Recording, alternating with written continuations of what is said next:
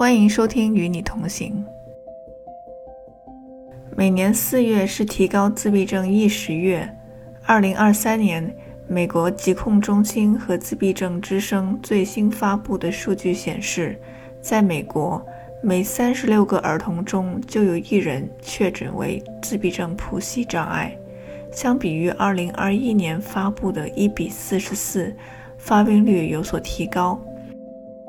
美国疾控中心今年也发布了研究称，其中百分之二十六点七的自闭症谱系障碍为极重度。每年四月也是我们播客的生日月，从二零二一年开始，四月第一期的 Clubhouse 线上活动就是围绕着自闭症主题科普展开的。二零二一年。我们邀请到了与自闭症谱系人士工作的团队成员，包括医生、家长、特教老师、言语治疗师、职能治疗师、行为分析师、心理学家等等，来一起参与科普讨论。去年，2022年，我们和儿童发育行为专科邹小兵医生探讨了 NDBI 自然发展行为干预模式。世界卫生组织倡导的养育者康复技能培训计划，以及关注自闭症家庭心理精神健康等话题。欢迎大家浏览我们的知乎和播客，了解更多往期的内容。谱系人士和他们身边的人，既是独一无二的个体，也有着普通人一样家长里短的生活。无论他们的分享能否引起你的共鸣，这些身在不同地区、扮演不同角色、承担不同职责的人，今年都还在朝着同样的目标一路同行。冯斌和张慧都是普系人士的家长和倡导者。冯斌的儿子已经成年，并且有一份稳定的工作。张慧同时也是特殊教育专业的在读博士研究生。自闭症是一个谱系啊，一个人有一个人的自闭症，十个人有十个人的自闭症，每个人的啊自闭症的状况都是不一样的。你如果接触到的自闭症人群越多，你就越会发现，其实用一句话来形容这个人群是非常难的一件事情。其实跟自闭症患者。或者是自闭症人群接触的工作人员其实还蛮多的。第一个就是他们的家长、他们的家人，就是特别是幼儿。然后还有一个呢，就是各种治疗师，比方说语言治疗师啊、行为治疗师啊，嗯，还有医生啊、儿科医生啊、发展科医生啊这样的一些医医务工作者。还有一些呢，就是教师，就是学校的教师啊，普通学校的教师，特殊学校的老师，还有一些呢，就是一些社工，就是社会工作人员啊，比方说这个家庭可能出现一些需要帮助的情况，他们可以提供帮助。那还有一些呢，就是比方说学校有时候会来的志愿者啊，就是志愿者会帮助老师在教学的时候提供一些帮助或者是协助，所以就是各种各样的人。都有，呃，就是在这个行业行业里面，那么这个行业本身呢，也是特别需要耐心，然后和专业知识的一个行业。大家都有一个非常善良的心，大家都是抱着一个目标，去为了帮助那些啊呃需要帮助的人。Amber 和乔老师是跟普系人士工作的行为分析师，Jessie 是职能治疗师。东畅是自闭症领域的社会创业者，他们会如何用一句话来形容自闭症和形容从事自闭症相关工作的人呢？我觉得自闭症群体就是一群很有天赋的人，但他们生活在一个错误的星球上。他们是一群需要我们真心同理的人，他们或许缺乏同理心，但周围的人需要去同理他们。所有的孩子首先都是孩子，尽管有的人会看到孩子们有诸多问题，但在我看来，尽管孩子们的能力有那么一些特别，但是我依然能从他们身上看到足够的努力、认真、纯真，充满了对世界的好奇心。他们渴望成长，渴望获得爱、温暖和尊重。每次看到他们，都很想为他们做一些什么。嗯，那首先我们一定是要有热情为这些人服务的，一定要有热情、有耐心，然后有的时候还需要用爱发电，因为我们得到的薪水和我们有的时候工作里面付出的努力，它是不成正比的。然后其次一点就是你要心理承受能力够强，能够坚持这个行业的人，必然是对孩子有热心又有专业支持的人。要有极大的耐心，并且平衡理智与情感，有着结构框架非常全面、丰富的知识的教育和医疗从业者。因为看见他们，让我们相信属于人的精神和力量，AI 和机器人永远都替代不了。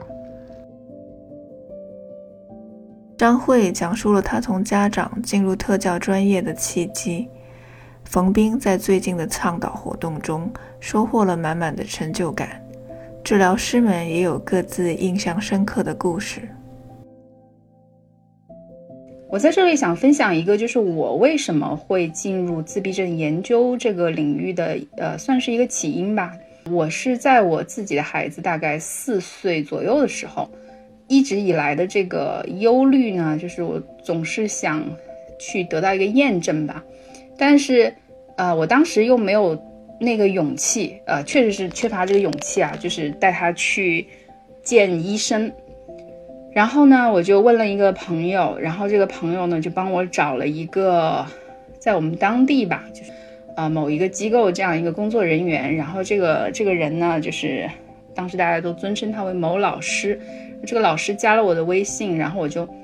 呃，跟他大概描述了一下，然后他，我记得很清楚，他第一个问题是说你的孩子多大了，然后我说四岁，然后我就跟他描述了他的一些状况，还有我的一些担忧，然后我记得非常非常清楚，他的回答第一句话就是你怎么这么不负责任？就当然他后来也说了一些其他的东西，但这句话我记得特别深，这句话他其实对我来说。他不光是冒犯了我，更重要的是，我觉得他其实是唤醒了我心里的一个恐惧，就是我觉得，呃，我当时觉得他有可能说的是对的，可能我就是因为我的恐惧，所以导致我成为了一个特别不负责任的家长。然后我当时就关于自闭症、关于治疗的前景、治疗的手段、治疗的方法，我统统都是不太明白的。然后在那种情况下呢，我就做了一个决定，我说那好吧，那我就是想自己去了解一下自闭症相关的干干预方法，他们都是什么？比方说这个研究是怎么做的，量表是怎么设计的，然后这个啊现在市面上的一些最流行的方法，它的源头是什么？然后它现在的发展是什么？所以呢，就是这个对话吧，算是在。众多促使我进入这个专业进行一个专业学习中，它算是一个，就是比较有标志性的事件。最近的那一次是，啊，我跟我的儿子一起到华盛顿啊去参加倡导活动，这时候有一个妈妈带着一个她的一个青年的儿子走过来说，他说对我儿子说说。呃，我知道你已经参加工作好几年了啊，说我希望我的儿子能够像你一样啊，也能找到一份工作，能够稳定做下来，啊，这个可能是我一生当中非常非常骄傲的一个时刻，因为终于我的儿子也能够成为别人的榜样。我有一个客户，一个小男孩，是一个亚裔小男孩，他非常喜欢科学方面的知识，比如说宇宙啊、火山啊、地震啊。我们经常会聊到一些就是很深刻的这方面的话题，比如说宇宙是怎样形成的，火山是为什么会爆发。然后我就觉得这些人他们真的在某一方面是真的很有天赋的，就我们一定要帮助他们，再让让他们在这个领域就是呃发展吧。啊，我认识的一个自闭症的家长，他也是我的朋友。他在引导孩子的情绪上所付出的耐心和努力，让我非常的敬佩。嗯，他的五岁的孩子有比较严重的焦虑问题，这影响他在幼儿园的适应和同伴社交。有一天晚上，我去他家，看到他和孩子趴在地上，我问他在干什么，他说他在给孩子脱敏，去帮助他适应焦虑和发脾气的场景。因为最近正在教授孩子识别和应对自己的愤怒，他还专门找了一套啊能够深入讲情绪的适合孩子的书。里面把愤怒的情绪比作红皮小怪，恐慌的情绪比作恐慌巨龙。他们在地上玩孩子最喜欢的地铁，这一个场景经常会容易让孩子产生一些情绪。妈妈则是会故意制造一些产生情绪的机会，并且会提前跟孩子说好，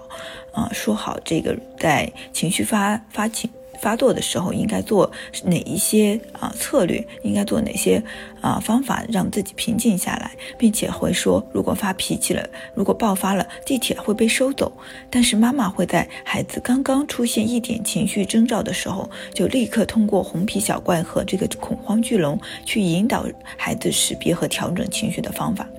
在和孩子玩游戏当中，妈妈制造了无数的机会啊，不是无数啊，是数字机会，每一次都会去及时的介入，帮助孩子迅速做自我调节啊。我做临床这么多年，作为这个治疗师哈，做这么多年，还没有看到哪个治疗师、哪个老师用这种啊比较高密度的方式来教孩子现场去做情绪认知和调节。当然，这种做法也是很有。呃，难度和风险的妈妈敢做，它来自于对孩子的一种无可替代的关系，因为她跟孩子的关系是别人难以替代的。还有她爱学习和钻研的用心，她去专门查阅了非常多的关于孩子情绪的引导和甚至是适合孩子阅读的一些情绪的书籍啊，他还找了督导，不断的去帮他调整。那还有对。嗯，他对孩子情绪信号的这种超细腻的了解，以及对孩子的那种超细腻的同理心和面对孩子情绪的耐心，这些都是让人非常的，就是让至少让我非常的啊敬佩的。我们中心一个孩子的父亲因为生病在上海做手术，遭遇上海的疫情封城，最艰难的时候，他们的孩子一个人在杭州。我们的老师主动的、轮流的到他们家里去带这个孩子，大家自发的做了排班，按照排班的计划，每天陪伴他，照料他吃饭、洗澡、睡觉。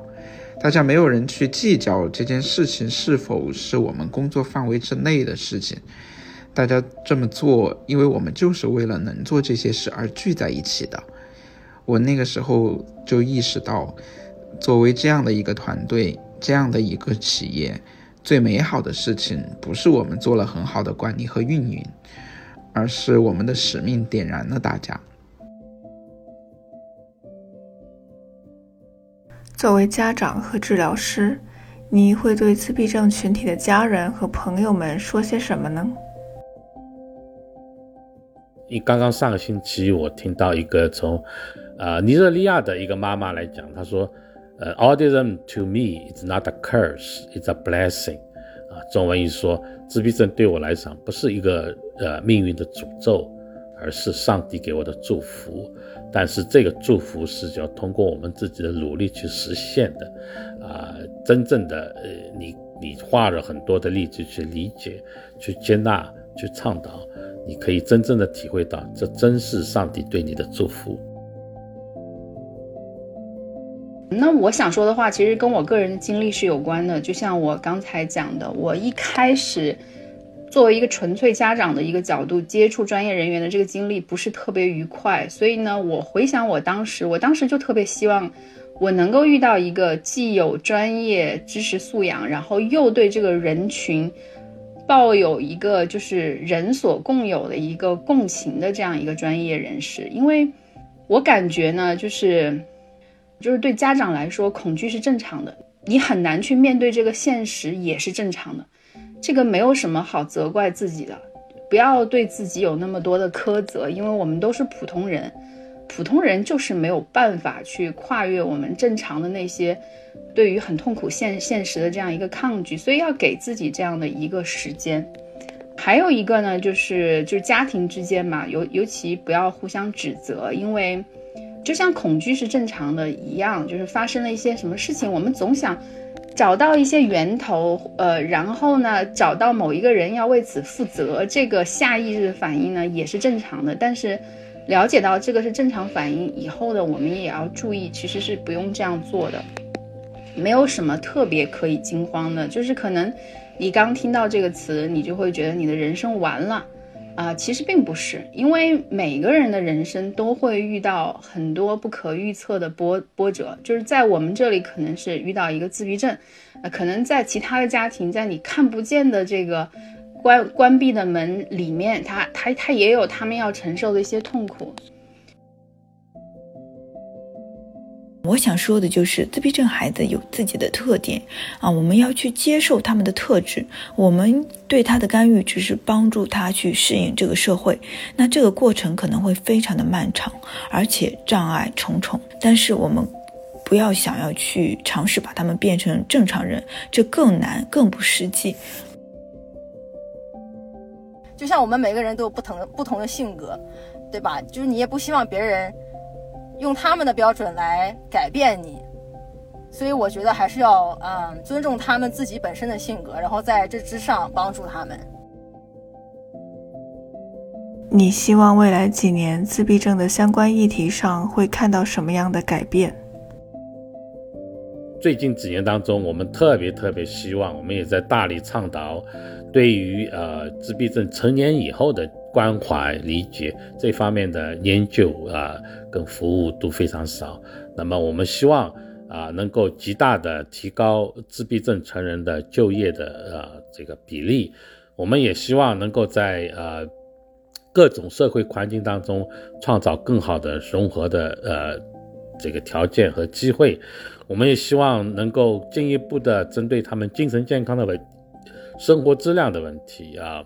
做进一步的研究和支持啊，总归是我们说，呃，自八呃自闭症不会在十八岁时候就停止了，在十八岁就还有自闭症会伴随着他们一生，但是他们是可以成为一个对社会有益的、对社会有贡献的、可以呃幸福生活的，以像我们所有的人一样幸福生活的人的。我希望的改变是我希望。大家能够更多的讨论，就是从现在对于低龄幼儿的具体干预手段的讨论，到社会支持的讨论这样一个转变。嗯，因为就是像我刚才在回答第一个问第一个问题来说，就是自闭症这个标签它发明出来，它其实是概括了非常广泛的一个人群的。就像我们说是谱系嘛，谱系就像光谱一样，有各种各样的类型，各种各样的表现。所以，如果你特别关注说，嗯，啊，我一定要在六岁之前，这个孩子六岁之前让他的什么症状消失，或者是我一定要让他的什么症状减弱，这样他就可以进小学了，呃，就可以进中学了。如果你的目标是这样的短期的话呢，嗯，那么到了他经过了这个小学或者中学的阶段之后，你可能会发现他进入社会仍然是有一定的困难的。因为所有的这些干预的措施是帮助他们适应社会，而不是消除这些症状本身的。呃，所所以说到底呢，我个人认为这还是一个社会支持的议题，就是我们怎么样让这些孩子将来更好的进入社会，对吧？他们的发展历程不是说，呃，到了这个初中毕业后就终止了，没有，他们的人生仍然在继续，然后家庭的生活也仍然在继续。那么我们有没有什么办法？我们去讨论怎么让他们在社会中发现自己的位置，如如何帮他们找到工作，如何帮他们维持工作，然后在他们需要帮助的时候，我们可以去给他们指引哪些社会资源。所以我觉得，我希望看见的议题是更多的往社会支持、社会公平这个方向去转变，而不是特别多的集中于说。啊，我们必须要用什么特别的技术或特别的手段，对某个年龄段的孩子进行什么特别加强的干预？我觉得可能是，啊，如何提升自闭症小，就是这个社区小环境对自闭症人群的接纳和理解吧。啊，目前在我看来，就是在国内自闭症对自闭症比较有合理认识的，主要是特教老师和一部分家长。那这个群体接触的其他人，甚至包括他的学校老师，还有社区的邻里，当然主要是一些不太认识的这种社区的啊邻里邻邻居，他们都没有认识，或者有很多的偏见和误解。那当然。这个也能理解，就是呃，甚至说我们在媒体上有很多人就是在媒体上都有宣传，包括我们现在的世界自闭症日，大家都可能是对自闭症的了解都是停留在一个啊，就是媒体宣传上的，是一种呃，就是离自己很遥远的这样的一个啊认识，可能可能说内心是接受的，但是如果当自己的身边有一个不认识的小朋友，他是。这样的一些，他会表现出一些自闭症的一些行为的时候，大多数人是去排斥、不理解啊。那我觉得，其实这一部分人这一个小环境对于我们啊这个自闭症人群的影响也是非常大的。所以我希望未来在这个议题上会有一些啊探索。大家也提到了，希望加强跨学科建设，增加循证科学研究。引进先进的评估和训练工具，呼吁政策支持等等。四月结束了，对自闭症群体的支持并没有结束，对特殊需求个人以及家庭的支持仍然任重而道远。感谢您来与我们一路同行，我们下期再会。